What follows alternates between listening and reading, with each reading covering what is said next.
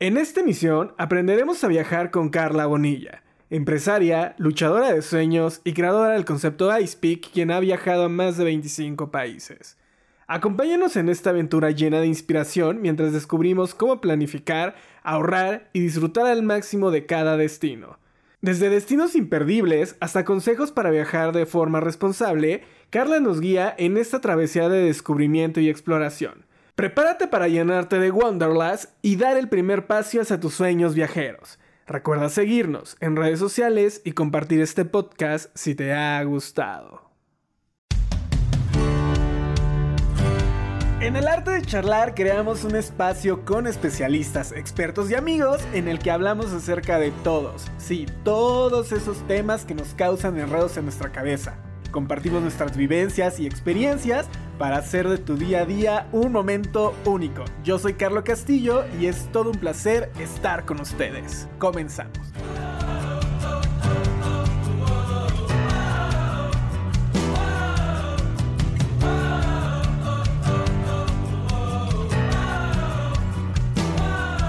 Amigos, charladores, ¿cómo están? Sean bienvenidos a un martes más, a un martes rico a un martes en el que le vamos a dar la vuelta al mundo y vamos a hablar acerca de todos estos mitos que existen alrededor de los viajes, que si podemos trabajar en un viaje, que qué tal está la seguridad si viajamos solo, qué países visitar, cómo es que los debemos visitar y qué tips son realmente importantes para hacerlo. Y para eso está con nosotros una mujer que admiro muchísimo, que tuve la fortuna de conocerla justo a inicio de año y que hemos colaborado eh, en otros proyectos fuera de este podcast. La verdad es que es una mujer con la que hemos estado en contacto y hemos creado algunas cosas juntos. Ella es Carla Bonilla, empresaria, quien ha visitado más de 27 países. Carla, ¿cómo estás? Bienvenida a tu podcast. Hola, muchas gracias. Pues aquí muy feliz de poder estar aquí, poderles un, un poquito compartir acerca de mis experiencias y espero que sea de mucha ayuda. Seguramente nos va a ser de mucha ayuda, Carla. Justo hemos estado platicando a través de, WhatsApp sobre cómo es que, se vive viajando, cómo es que una mujer siendo empresaria puede viajar, puede salir, puede disfrutar y, y que el negocio siga funcionando. ¿Qué tips nos darías primero para comenzar a viajar, para perderle este miedo a tomar un avión, a tomar los tickets y lanzarnos? A conocer lugares nuevos y no nada más lugares, culturas, persona, personas e inclusive idiomas.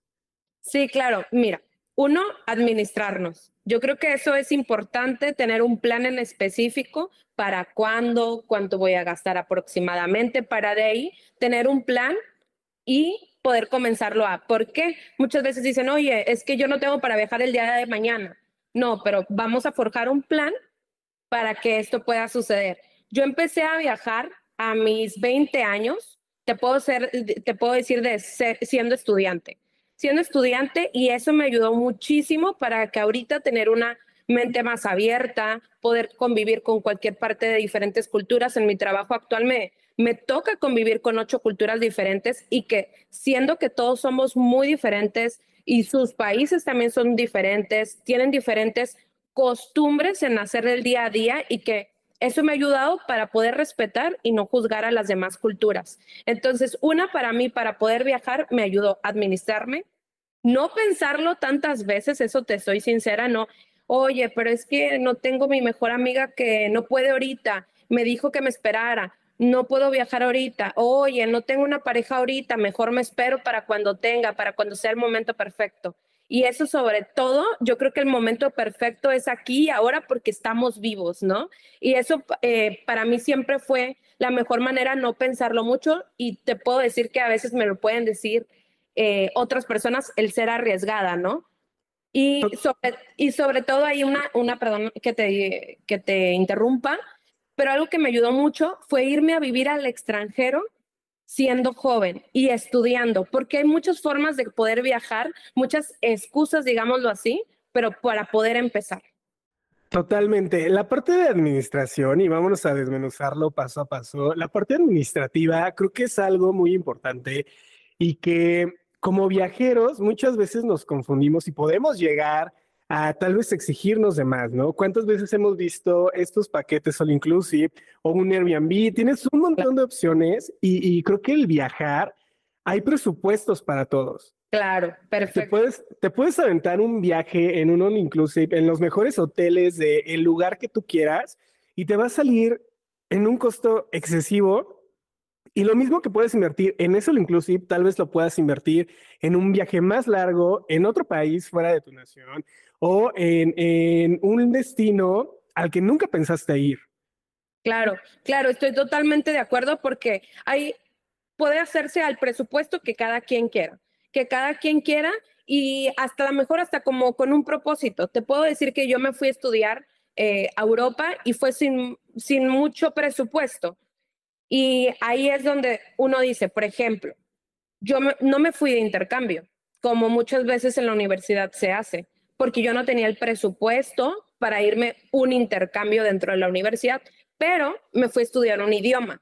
Eso es un, para mí es un gran tip, el poderte ir a estudiar un idioma, porque muchas veces no se sabe, pero tú te puedes ir a estudiar un idioma desde un mes, un mes, dos meses, seis meses, un año, lo que tú quieras.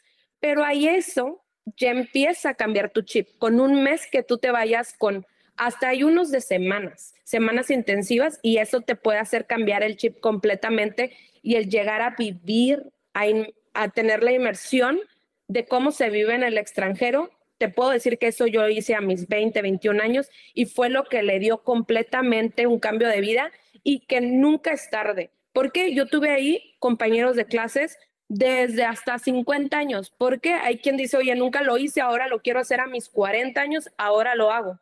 Entonces, eso es yo lo que digo, no, lo, no pensarlo mucho y hacerlo y no decir al qué dirán, etcétera. Totalmente. Mencionas algo muy importante y es el cambio de chip, el cambio de mentalidad. Y creo que eso es algo que cuando viajamos se nos va afinando muchísimo. Recientemente, y las personas lo saben porque lo compartí en redes sociales, tuve la oportunidad de salir por primera vez de, México. Tal vez lo pude haber hecho antes, sin embargo, por pandemia, por miedo, por el no aprender o no tener el conocimiento de inglés, que, era un, que es un idioma general a nivel mundial, eh, pues me daba miedo y me limitaba. Pero ahorita que, que regreso de ese primer viaje, que fue una semana, o sea, ni siquiera fue un mes, fue una semana, en esos siete días pude conocer muchísimas culturas, pude conocer formas de vivir total y completamente diferentes. Me di cuenta de que no en todo el mundo, como en las ciudades de México, hay cosas básicas como basura. ¿no? En la Ciudad de México hay muchísima basura, caminas por las calles y a pesar de que puede que sea la ciudad o una de las ciudades más importantes en este país, Caminas en las calles y te puedes caer, te puedes encontrar baches, te puedes encontrar cuanta cosa te, puedas imaginar. Y en el extranjero te das cuenta de que no, no todo es así.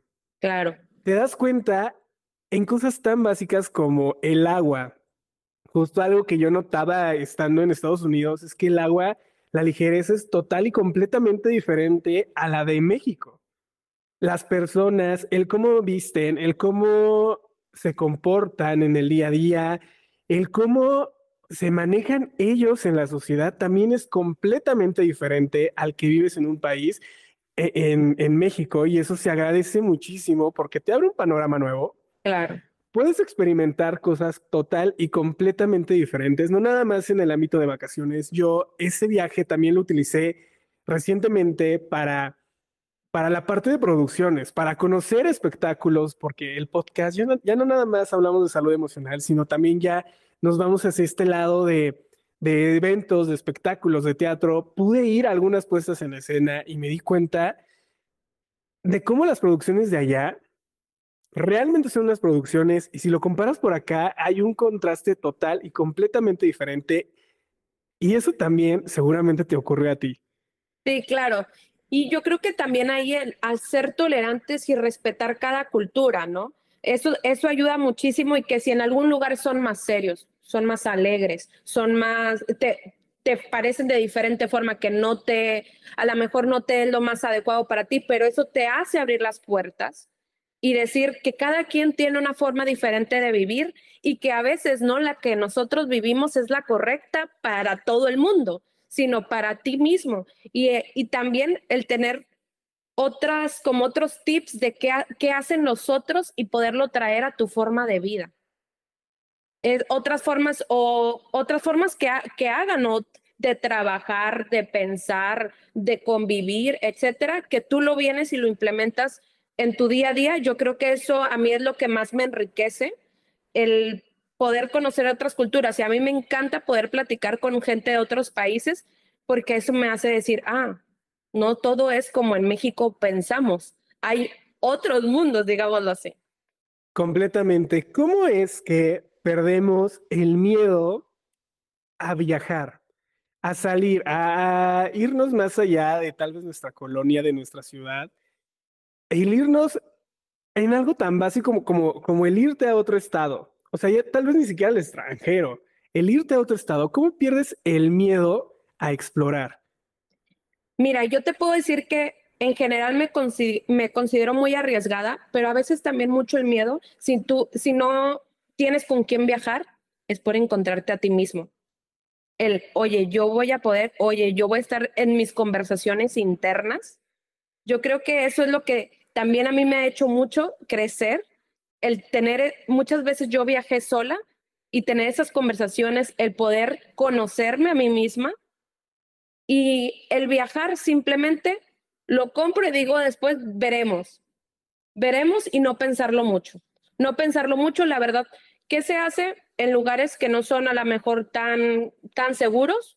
Pues tomar sus ciertas medidas, ¿no? A lo mejor no salir tan tarde, o a lo mejor siempre ir de un tour, etcétera, ¿no? Pero siempre hay maneras de cómo, de cómo estar viajando, aunque uno esté solo, y el simplemente es no pensarlo, dos veces y hacerlo. Es hacerlo, yo para mí eso fue como que lo más importante y el, nada más lo haces una vez, lo empiezas a hacer otra vez y otra vez y otra vez y te vas dando cuenta que eso te gusta, que eso te genera una nueva forma de vivir, una nueva adrenalina de conocer nuevas cosas y nuevas personas. Acabas de decir algo realmente interesante e importante en todos estos viajes y es el autoconocerte el saber quién eres. Creo que estos viajes que llegamos a hacer solos son momentos en los que podemos adentrar, en los que podemos investigar acerca de quiénes somos, hacia dónde vamos, qué es lo que queremos y que son preguntas tan básicas que todo ser humano las debemos hacer en algún momento, pero que muchas veces nos da miedo, que nos da miedo enfrentarnos a esa parte del quién soy, en dónde voy a estar en un año, qué quiero hacer de mi vida. Claro. Y cuando estás de viaje, cuando te lanzas tú solo, no tienes nadie que te distraiga. Y creo, que, eh, creo que algo que, que debemos de hacer cuando viajamos solos es tomarnos por lo menos un día de todo, de todo el viaje sin un teléfono celular.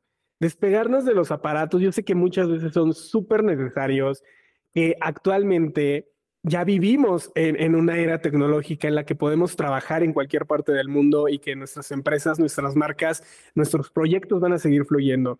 Pero dediquémonos un día nada más a desconectarnos, a olvidarnos de si tenemos un WhatsApp, un Telegram, a olvidarnos de subir la foto en Instagram, porque ese también es otro tema que se da muchísimo en los viajes. Retratamos todo para subirlo en redes sociales, pero al darte este tiempo tienes la oportunidad de pensar en qué es lo que quieres de apapacharte un rato a ti. Claro. Y, estos ratos se, se van a transformar en amor propio, se pueden traducir en amor propio. Totalmente, estoy de acuerdo contigo, porque justamente eso me pasa. Y a la misma vez, cuando tú estás en otro lugar, a mí me pasó, wow, ¿cómo logré esto? ¿Cómo logré estar, no sé, estar en Londres viendo un cambio de guardia cuando yo tenía 20, 21 años? Wow, me doy cuenta que esto me encanta, me, me fascina y que quiero seguirlo haciendo y, y qué es lo que voy viendo también a través de las otras personas, de la forma de vida, me voy conociendo hacia mí qué es lo que me gusta, qué es lo que no me gusta, qué no era tolerante, qué es lo que quiero hacia mi profesión, hacia lo personal, hacia todo. La verdad es, yo creo que a veces el mayor miedo de viajar solos es encontrarte contigo mismo. Estoy totalmente de acuerdo. Creo que no nada más de viajar solo, sino en nuestro día a día. Justo nosotros llevamos ahorita ya un rato en este proceso terapéutico y, y nos hemos dado cuenta que el ser humano tiene muchísimo miedo a encontrarse, a saber quién es, a descubrir lo que realmente es su esencia. Y eso es algo que, ojo, chicos, chicas, chiques, debemos de hacer todos en algún momento, porque les aseguro que en el, tiempo, en el momento en el que tú te das cuenta de cuál es tu verdadera esencia, vas a comenzar a ver la vida desde otra forma, vas a comenzar a generar nuevas experiencias como estos viajes, vas a comenzar a, realizar y a conectar cosas eh, con personas y con cosas nuevas, cosas que tal vez nunca habías podido conectar. Carla, por favor, cuéntanos, ¿has viajado a 27 países? Sí. ¿Cuál ha sido la cultura que más impacto te ha causado y que más aprendizaje te ha dejado en los ámbitos de, tu día a día? En sí, es difícil a lo mejor decir una sola cultura y aquí te voy a decir diferentes países que me han sido un shock cultural y que ha sido mucho para aprender para mí. Por ejemplo, eh, estuve en Finlandia viviendo también y para mí fue un shock cultural porque las personas de allá son muy serias, tienen, no sonríen mucho, y tienen otro estilo de vida también por la cuestión de que no hay sol, eh, es mucho el frío, etcétera. Y no es porque, y para ellos es muy normal el silencio. Para nosotros un silencio se vuelve incómodo, ¿sí? Eso es respetar para mí la escultura, porque yo es allá logré entender mucho que las personas no siempre van a hablar, las personas no siempre te van a dar una sonrisa, pero también pueden ser tus grandes amigos y amigos incondicionales que no te lo demuestran como aquí un mexicano, nosotros lo demostramos todo muy efusivo. Entonces, también entender otras culturas en esa forma me, me agradó mucho. Ahorita recientemente que acabo de terminar un mes de viaje, estuve en Turquía y en Turquía me pasaron demasiadas cosas como la que también ya se llama muy sonada, como las estafas tantas que vienen en, en redes sociales de videos, etcétera, es real. Pero también algo que me agradó muchísimo es el grado de servicio que tienen, eh, servicio al cliente que tienen las personas de entrega y de trabajo. ¿Sí? Entonces eso también me quedo con Turquía, que son unas personas muy, muy trabajadoras. Em, y le voy aprendiendo como a cada cultura en Colombia, la gente tan alegre. Cada persona aún estuviera bajo el sol, en la playa, vendiendo algo, te estaba dando una sonrisa. Entonces ahí cada quien es aprenderle todos seres humanos somos diferentes y es entender cómo somos en cada país y comprenderlos, ¿no? O sea, llegar a su país y no empezar, para mí fue lo más, ha sido lo más importante no juzgar, porque si uno juzga, también no se la va a pasar bien. A lo mejor puede ser cosas que nos gusten más y que otras cosas en ciertos países, pero son sus formas de vivir. Completamente, esa apertura que tenemos hacia las formas de vivir, hacia las formas en las que se expresan, esos pequeños detalles como el servicio, como el que te reciban con una sonrisa, creo que son las cosas que marcan la diferencia. Muchas veces hemos llegado a platicar con personas de otros países, de otros continentes inclusive, y hay algo que siempre nos dicen y es que a los mexicanos nos quieren mucho porque somos muy apapachadores y porque todo lo vemos como con cierto grado de ternura y de, de este, esta calidez de hogar que creo que también tiene que ver muchísimo con la familia de la que venimos, con esta, esta onda latinoamericana de, que siempre que alguien llega a tu vida, lo acoges como si fuera de tu familia y lo apapachas y lo abrazas y lo apoyas. Y creo que por eso nos hemos dado a querer mucho en todo el mundo. Sí, sí, sí, definitivamente, que en cada lugar que voy y decir que eres mexicano, o sea, dicen, me encanta la forma de ser de mexicanos y la verdad sí tenemos otra mentalidad, otra apertura, eh, el ser tan amigables. Eso yo creo que es la, es la cuestión tan amigables, tan sonrientes, tan todo. Definitivamente que a países como, a lo mejor en algunos países europeos o países fríos no sucede. Eso sí, yo creo que fue un gran shock cultural. Yo estuve viviendo en varios países de Europa y yo creo que eso también para mí fue un cambio radical en, en, en, un shock. La verdad es un, es un shock muy fuerte, pero bueno, cada quien somos diferentes. Cada quien es diferente y cada quien debe de aprender que la vida es, es un abanico de colores.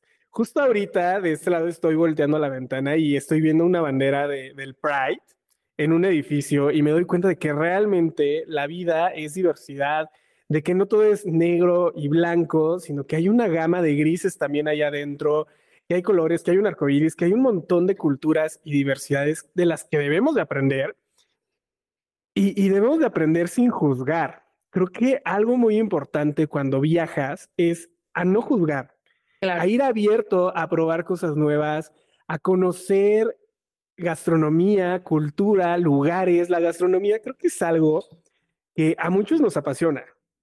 Yo cuando viajo digo, quiero probar lo típico del lugar, pero además también quiero probar todo lo que hay alrededor de esa zona, conocer nuevos sazones, nuevas culturas, porque algo que creo que también habla muchísimo acerca de un país es la gastronomía. Sí, claro, justamente lo que mencionas a mí, eso es lo que me encanta y no, no tener el, el juzgar de siempre es que a mí no es como la comida de México o no es tan picosa como en México. O, la, o yo también he escuchado muchas personas que se llevan las cosas, hoy me voy a llevar mi salsa porque no, no existe en Europa el picor que a mí me gusta. Yo dejo ser, no me llevo nada, no me llevo las cosas que más me encantan comer, sino me dejo llevar por el país y la comida como es, que si no es tan picante, pues bueno, que si no es tan condimentada, también está bien. Otro, en otras es muy condimentada. Bueno, estamos aprendiendo de las formas diferentes que hay de comida. Justamente ahorita me pasó que fui a ocho países y tuve un contraste de comida tan diferente. Te puedo decir que una me gustó más que otra. La de Grecia es una excelente comida que me encantaría hasta aprender a cocinarla. Em, la de Marruecos tiene un condimento muy diferente y a lo mejor muy específico que se vuelve a repetir mucho en mismo Marruecos, pero digamos que son diferentes. Ahí sobre todo de, hablando de la comida y de la cultura, algo que me encanta hacer en cada país y que lo veo, eh, lo vengo haciendo ya en, en algún rato, es ir a los free walking tours, porque ahí, ¿qué pasa? Estás con una persona local que te enseña su ciudad, o, eh, o, el país, o es alguien a lo mejor también extranjero porque ya tiene muchos años viviendo ahí. Entonces, te enseña la ciudad, te enseña los mejores recorridos, pero también tú le puedes ir preguntando, oye, ¿qué se acostumbra a comer aquí? Oye, ¿cómo vive una persona aquí? Eso a mí me encanta porque para mí es como una clase de historia. Entender el país y entender su gente. Eso para mí es una súper recomendación para quien viaje el, y hay una aplicación en específico eh, para poder hacer puros free walking tours y tú das una propina al final de lo que tú quieras, de cómo se te hizo el tour y tú aprendiste de todo porque hasta el guía turística te dice, ve a estos restaurantes que son los más locales, que son donde realmente nosotros comemos, oye, te recomiendo ir em, a visitar tales monumentos, tales, eh, tales lugares, que sí, que no. Entonces eso a mí me abre mucho la, el no nada más ir como un turista que no sabe para dónde caminar, ni qué probar, ni cuál será lo típico, ¿no? Lo que hace realmente el local, sino en ese tipo de tours, a mí me encanta, se llaman free walking tours y todo lo haces caminando en dos horas. Y para mí eso me ha hecho entender completamente una ciudad o un país en dos horas y saber qué sigue, qué más quiero conocer. Si hay algo muy marcado y yo me he dado cuenta y lo pude comprobar en este viaje que tuve, es que hay lugares turísticos e inclusive en las mismas ciudades de México hay lugares que son 100% turísticos y lo que mencionas, ¿dónde comen los locales? ¿Qué hacen los locales? Porque ahí es donde realmente está la cultura, donde realmente está el sazón, donde realmente puedes llegar y probar algo que es 100% real de ese lugar. Sabes que no está como prefabricado, que no está hecho en serie o que no forma parte de una franquicia, como hemos visto en muchísimos lugares típicos que en México iniciaron como un lugar original y terminan siendo franquicias y ya todo después sabe a plástico. Entonces, esa parte es súper, súper importante. Carla, ¿qué onda con las estafas. Hace, hace unos minutos mencionabas estas estafas, la seguridad. Y algo que recientemente he visto mucho en redes sociales y en los comentarios que a veces dejan en los blogs que sigo de viajes es la seguridad para las mujeres. ¿qué tan seguro es como mujer viajar sola hacia otros países? Ok, mira, justamente ahorita acabo de regresar de un viaje hace una semana de Marruecos. Marruecos tiene muchos estereotipos o, decir que hasta la mujer la pueden cambiar por un camello en sentido de juego, ¿no? Pues totalmente me pareció otra cosa diferente, porque yo estuve ahí cinco días y se me hizo totalmente seguro, me gustó muchísimo y para mí nada más es, en cuanto a viajar sola, no te metas en lugares que a lo mejor no se ven muy bien o que no, no son horas. Por, por ejemplo, yo te puedo decir que yo viajé desde mis 20 años sola pero nada más es a lo mejor no arriesgar temas, no salir en horas que, pueden, que se pueden volver a lo mejor ya peligrosas. Em, de ahí en fuera, yo creo que para mí ha sido totalmente seguro, jamás me ha pasado nada y estando en diferentes lugares, eh, tanto como de Asia, como de África, eh, de Europa, de aquí de América, no me ha pasado nada, simplemente es, te puedo decir que yo jamás salí en madrugada viajando sola y si voy a ir a un país a lo mejor como Marruecos, que a lo mejor está un poquito cerrado para la cuestión de la mujer, es irte en un tour y, y con eso siempre ir juntos con el tour. Pero la verdad que hubo momentos en los cuales llegué a estar sola como mujer y no me sentí jamás insegura. Hemos visto un montón de series. Recientemente acabo de ver la película de Sex and the City y van a Marruecos, justamente, y, hay un montón de contraste en la manera en la que se visten las mujeres del de, país con, justo con los turistas. Y, me entró la duda y dije, a ver, stop, ¿realmente la película nos está mostrando lo que sucede o no? Y los turistas también tendrían que adaptarse a la forma de vestir de ese país o no.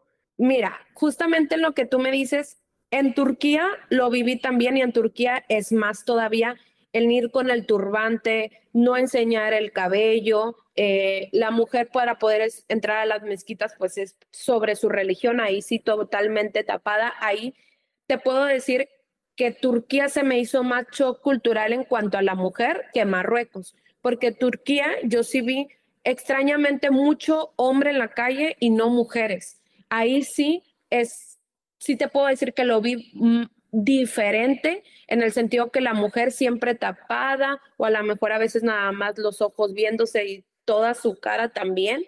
Em, y ahí sí tenía que usar turbantes muchas veces. Eso es una realidad. Y en cuanto a lo que tú también comentabas de las estafas yéndome a Turquía específicamente y que yo lo vi mucho en redes sociales, pero la verdad que como que yo decía, ay, ¿cómo puede suceder? ¿Cómo puede suceder? Bueno, en Turquía desde el día uno hasta que me fui, tuve que estar como, eh, ¿cómo te puedo decir? Alerta, alerta en todos sentidos, porque ellos en, un ejemplo simple, en el menú, te ponen una cosa el precio, en otra no, en otra sí, en otra no. Se te ocurre pedir algo que no tiene el precio y ya te lo ponen al triple de precio que está en algún otro lado.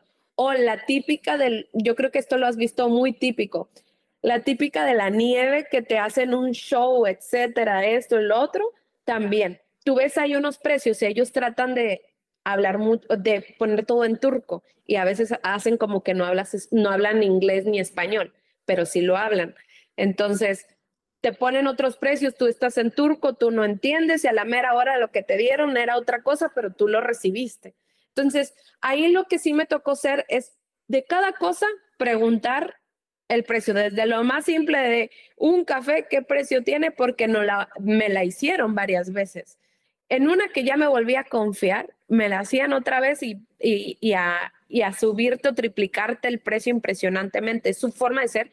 Y yo sí ahí veo que los turcos tienen una forma de verte muy, muy con abiertos los ojos, una mirada muy penetrante, pero es su forma de ver. O sea, ahí no hay mucho que hacer, o sea, es su forma de ver y a lo mejor no sentirnos eh, presionados por, por, por ellos, porque así son y, sí, la verdad, yo tuve que traer un turbante muchas veces para, para andar por ahí, pero simplemente se respeta a quien sí anda más tapado, a quien no, no tuve problema con eso. Me encanta que mencionas la parte de los precios y es aquí cuando me surgen muchas dudas sobre los tipos de cambio. ¿Cuántas veces eh, hemos visto, y creo que uno de los tips que están muy marcados en redes sociales es siempre llevar la moneda de cambio del país o lleva eh, algunos dólares, que creo que el dólar es como la moneda internacional que podemos usar en cualquier lado y que podemos llegar a cambiar en cualquier lado sin mayor problema. Y es, eh, ¿realmente nos conviene o no llevar moneda de ese país? Y dos, ¿qué tan conveniente es usar las tarjetas de débito o crédito en el extranjero?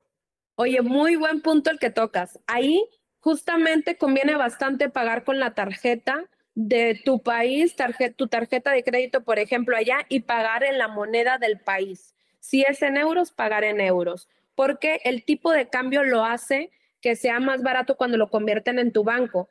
y realmente, si vas a países donde, por ejemplo, Europa, todo ya es con tarjeta, muchas veces no, no aceptan efectivo y todo es mejor con tarjeta y a la moneda que sea del país. Realmente yo llevé algunos euros, pero fueron pocos y todo fue con tarjeta.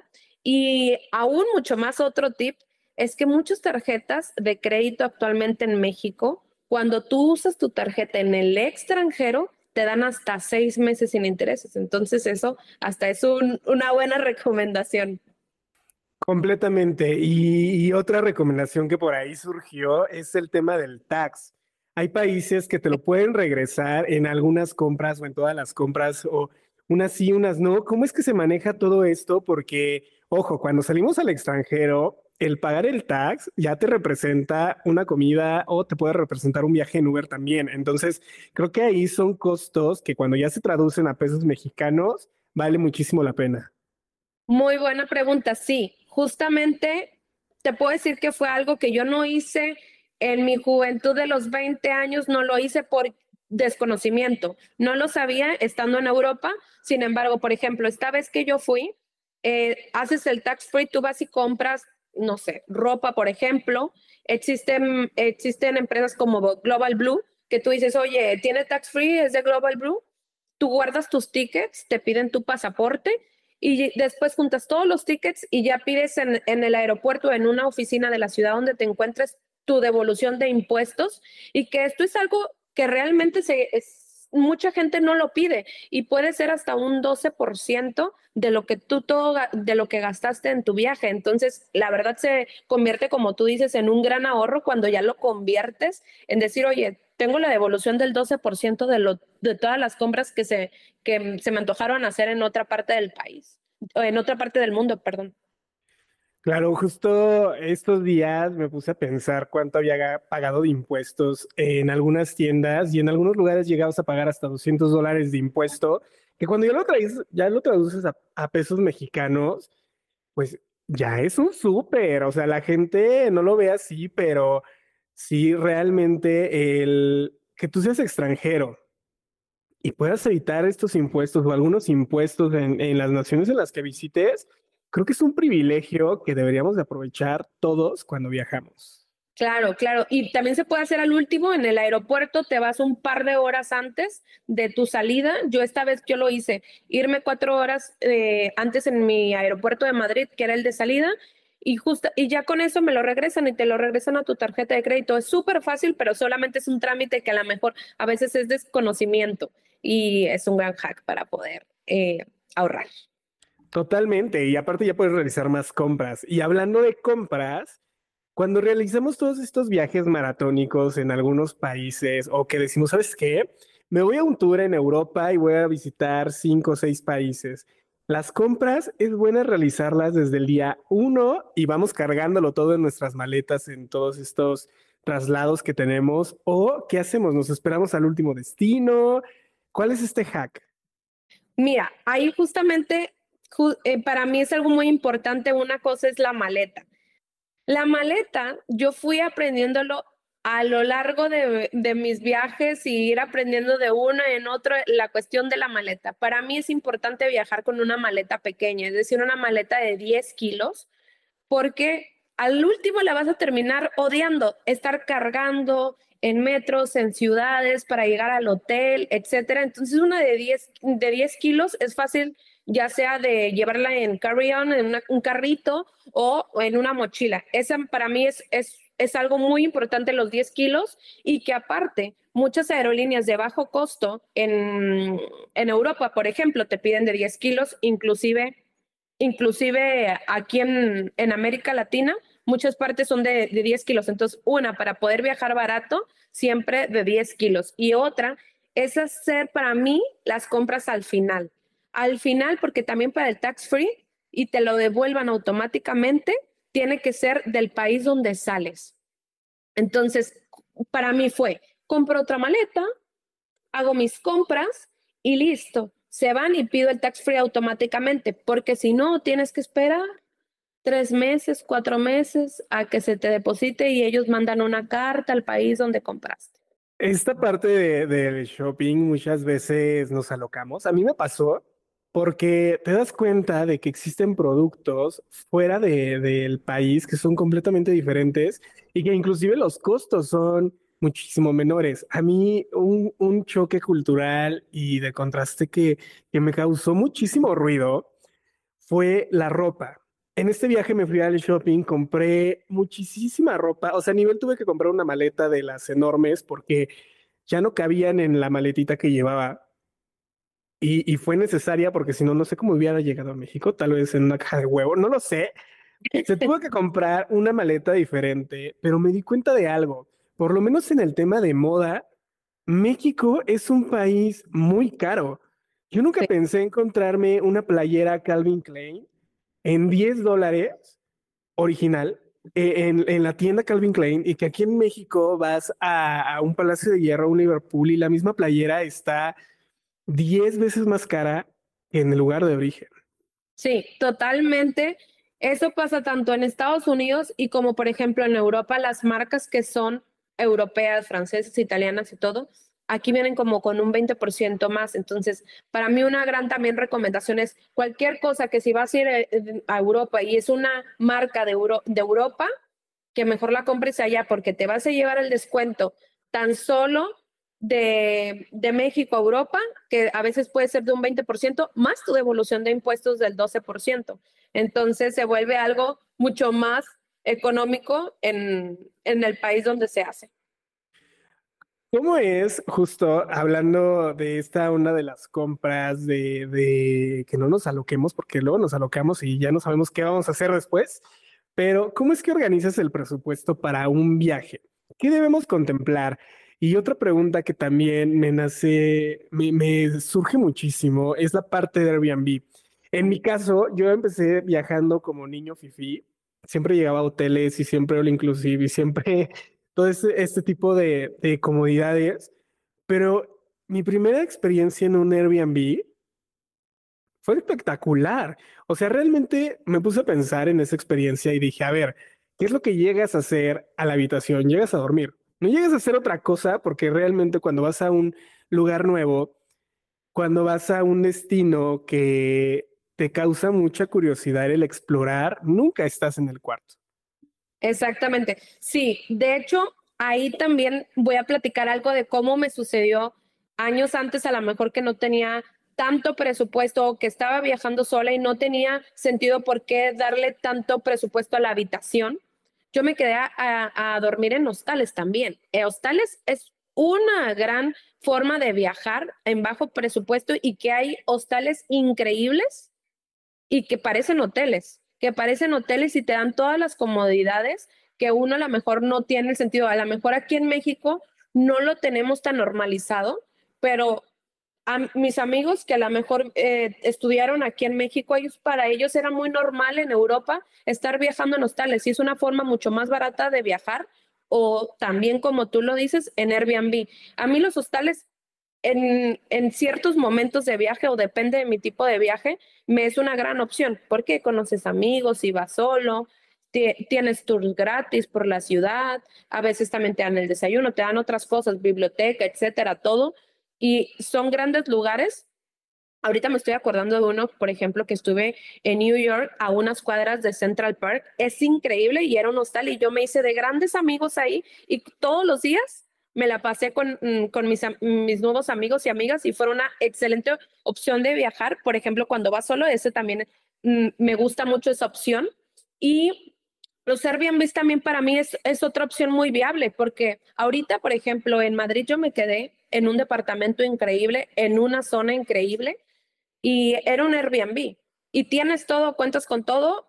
En caso de que quieras cocinar, pues hay hasta una cocina, pero pues no, no pasa siempre pero es una, eso también otra opción que a lo mejor en el pasado no la teníamos y que ahora son lugares increíbles. Y te puedo contar que yo una vez también me quedé en Madrid hace 10 años sin tanto presupuesto en una habitación de una de alguien de una familia que, que rentaba para tener un, un, una ganancia extra en su habitación. Entonces para mí fue estar en la mejor zona de, mm, de esa fue en Barcelona, la mejor zona de Barcelona en un Airbnb. Y que la verdad tú nada más llegas a dormir y listo. Y a veces se ha portado tan linda la gente que a veces hasta me, oye, te hice tal cosa, te, te hice tal desayuno, que no venía incluido, pero es un gran agradecimiento que lo hacen las personas. Entonces para mí también es una gran opción. ¿Sabes qué creo que muchas veces nos pasa de jóvenes que pensamos que porque es lo más caro como una habitación de hotel, es lo mejor y no nos damos cuenta de que existen opciones como tales, como Airbnb, como eh, restaurantes que tal vez no es el restaurante más top de la avenida en el lugar al que vas a visitar, pero que son igual o mejor que, que el restaurante famoso. Y creo que eso nos ocurre muchísimo de jóvenes. Cuando ya aprendes a viajar, yo creo que después del segundo o tercer viaje, que ya aprendiste ciertos hacks, que ya sabes a lo que vas, y sabes lo que quieres conocer, también te ahorras muchísimo en el presupuesto desde comidas, hoteles, tal vez espectáculos. Y justo hablando del tema de espectáculos, ¿cómo es que se mueven estos eventos en el extranjero? Yo pude notar que en un concierto, que eh, en un ticket que tal vez aquí en México me pudo haber costado 7 mil, 8 mil pesos, en el extranjero me costó 30 veces menos eso un 20% lo que me pudo haber costado aquí en el país.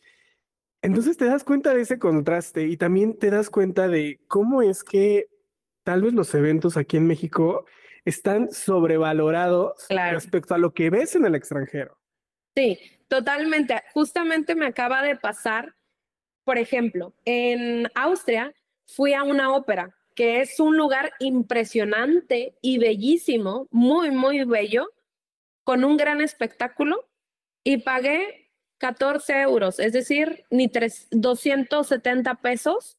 Pagué por ver una ópera increíble y que a lo mejor también por el decir, no, yo creo que ha de ser carísima. Muchas veces no lo intentamos. Y yo creo que es también intentarlo, el ver, oye, qué lugares hay, qué etcétera, porque yo con eso me he quedado no todo es como en México o no por estar en Austria, en Viena, va a ser carísimo. Por ejemplo, también estuve viendo un espectáculo de caballos en el Gran Palacio de ahí de Viena y también fue algo de menos de 400 pesos y ver un espectáculo increíble. Y ahora también un gran espectáculo que es aquí en México es la Fórmula 1. Eso lo acabo de vivir porque estuve en la Fórmula 1 de Barcelona y aquí es algo que muchas veces dices, oye, es que es algo carísimo, nada más van, no sé, los artistas, los políticos, etcétera, que gente muy pudiente, pero en Europa va cualquier persona, ¿sí? Y es algo que yo los vi, comparé los precios y te puedo decir que es, cuesta un 10%, es un 10% de lo que cuesta aquí. Entonces, es algo mucho, mucho más barato y mucho más alcanzable para, para cualquier persona que a veces yo te puedo decir que muchas personas no lo hacemos, me incluyo, porque has de decir, es carísimo, y más yendo, no sé, en Barcelona, en Italia, etcétera, ay no, va a ser más caro, si en México cuesta tanto, ¿cuánto va a costar en aquellos lugares? Y me di cuenta que estaba en un pleno error y que se disfruta igual de increíble y que podemos verlo hasta en otro lugar y hacerlo icónico, ¿no? Completamente. Lo puedes disfrutar, eh, la calidad es muchísimo mejor. El lugar, o sea, es nada más el asiento. Eh, tal vez aquí en México te den un asiento de concreto y en el extranjero estás en un teatro con aire acondicionado, el asiento súper cómodo y eso se valora porque llega una edad en la que uno ya no es chavito, en la que uno ya no se va a aventar ahí al concierto a estar parado cinco horas porque ya los pies nos pasan factura. Entonces, eso también se agradece y es algo que es muy barato y que aquí en México lo sobrevaloran de manera impresionante. Creo que todos debemos de viajar al extranjero, perdamos el miedo, les aseguro que lo que te vas a gastar en Cancún, en Los Cabos, tal vez en un Puerto Vallarta, te lo vas a gastar en un viaje al extranjero, te vas a divertir muchísimo, te la vas a pasar increíble, no le tengamos miedo a viajar y pues Carla, ya casi nos vamos, pero antes de irnos, por favor, déjanos unos tres tips, déjanos los últimos tres tips para vivir experiencias únicas fuera de México. La forma que yo hago para definir cuál es mi próxima aventura, yo siempre hago una lista de países que me encantaría conocer. Yo soy una persona muy soñadora y que yo creo que gracias a que soy tan soñadora he cumplido varios de mis logros, ¿no? Entonces, siempre escribo mi lista de países a donde me gustaría ir en el mundo. Después, ya que defino los países, ahora sí vamos a administrarnos, ahorrar, comprar los vuelos y ahora sí acomodar la ruta de acuerdo a los vuelos, trenes, autobús, etcétera, que encontremos cómo conectar todo. Yo todo lo hago. No busco agencias porque la forma más de ahorrarte es también tú hacerlo y también cómo vas a conocer más el país, ¿no? Realmente. Y qué otra forma, ya después que busco cuál es el itinerario, busco el hotel o el hostal donde vaya a quedarme y ahora sí buscar las actividades. A mí me encanta leer de cada país, oye, qué lugares conocer, ir haciendo mi agenda y todo para saber a dónde voy a ir cada día y ya tener una estructura de mi viaje más o menos para poder llegar allá y, o sea, todo mi tiempo poderlo usar de la mejor manera y así ir viajando. Y cada día cada vez que termino un viaje, ya sé cuál es mi objetivo siguiente. Yo creo que eso, el generarnos objetivo, eso es lo que te va a hacer irlos cumpliendo, e ir soñando. Yo, para mí, lo más importante es que siempre soñar, jamás dejar de soñar porque todo es posible en esta vida.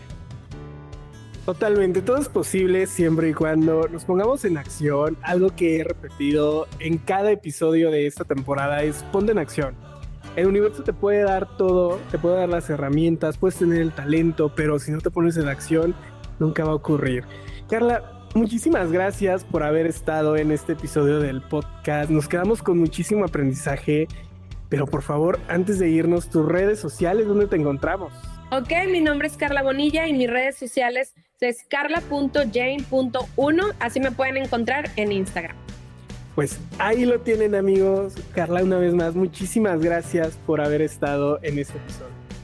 Muchas gracias a ti y pues feliz de poder compartir un poco acerca de, mis, de mi gran pasión y mis, mis sueños.